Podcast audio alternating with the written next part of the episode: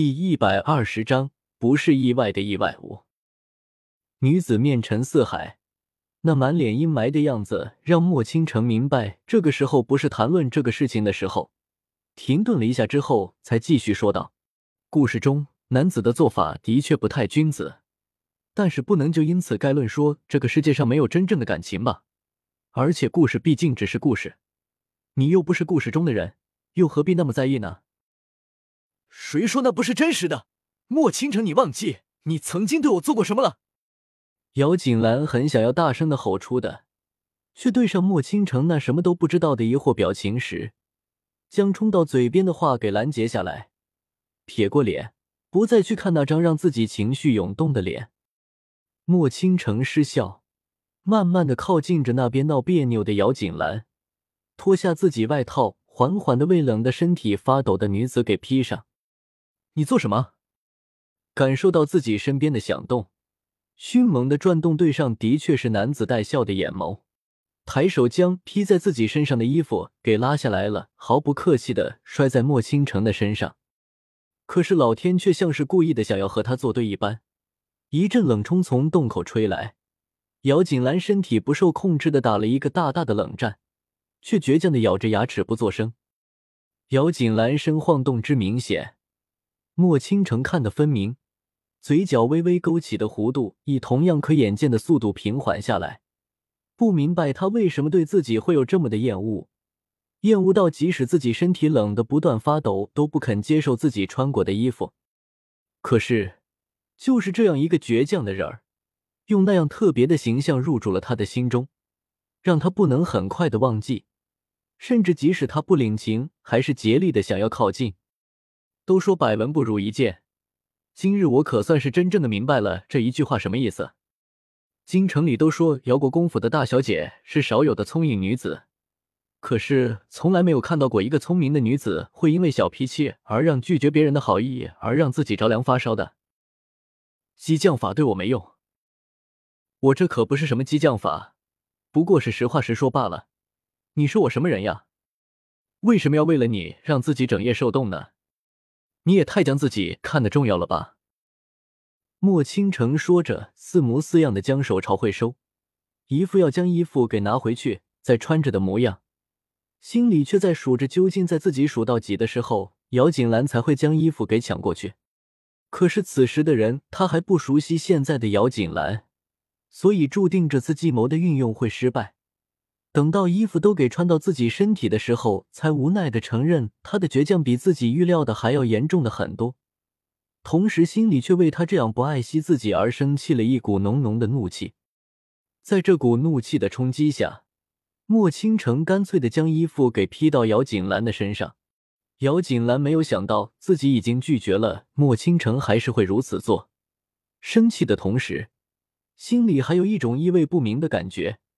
让他理智的的琴弦彻底的崩溃，双手挥舞，用自己最大的力气朝着半搂着自己的使劲的扎着，一个个拳头如雨点，一边落在莫倾城的身上，身上疼痛着，却忍耐着没有出声，直到姚锦兰终于打累了，停手了，他才开口道：“满意了没有？”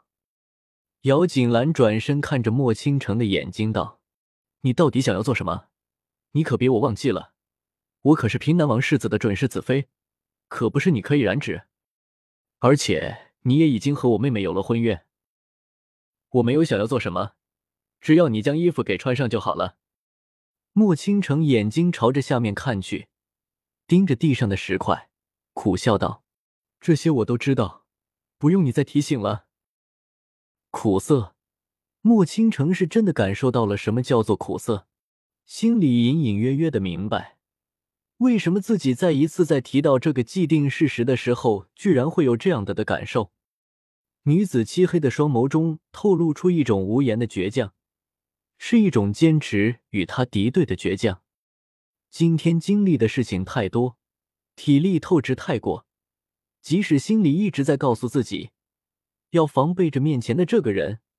可是，在一会儿之后，姚锦兰还是因为精力透支过度，沉沉的睡了过去。夜很长，也很短，身体难受，心里更加的明白，只有回到京城，他们才会更加的安全。可是心却任性的希望夜可以再长一些，手轻轻的在脸上划过，带来一阵阵战栗的感觉，也让沉睡中的姚锦兰睁开了眼睛。莫倾城一双眼睛通红的可以跟兔子比美。姚锦兰虽然明白他一夜未睡，可是却没有闻问个究竟的心情，起身朝着外面走去。莫倾城随后跟了上去。山洞离的姚锦兰坠落的河流并不是多远。姚锦兰料想林觉义在知道之出事儿之后会立刻派人下来寻找的，而且寻找的人昨天没有到达，那么今天也不会晚的。他对他有信心。信心。姚锦兰不知道究竟是在什么时候，自己竟然可以在此拥有这样的东西。湿润的河边，并不是那么的好走。因为这里有着充沛的水源，所以植被也非常的茂盛，树木繁多的同时，也荆棘丛生。尤其在姚锦兰穿着一袭长裙的情况下，要在这样的地方行走，就更加不是一个容易的事情了。莫倾城很想要将走在前面摇摇欲坠的人儿给揽到自己的怀里，免得让他行走的更加安全一些的。可是对方却并不领情，在这个初秋的季节。在各处地方的树叶都已经变黄了的时节，在这样的河边看见一棵棵常青的树木，也是令人高兴事情。清幽的树叶悬挂在枝头，即使身体非常的疲惫，也会在看见这样的色彩后，有着心神一振的感觉。姚锦兰视线焦聚在这一抹绿色当中，去享受这难得的安静美好的片刻，而莫倾城站在后面，不愿前进一步。去破坏了这份美好。如此清幽静美的地方，男子满脸愉悦的看着前面的女子，情意在双眸间流转，无疑是一幅非常动人的画面。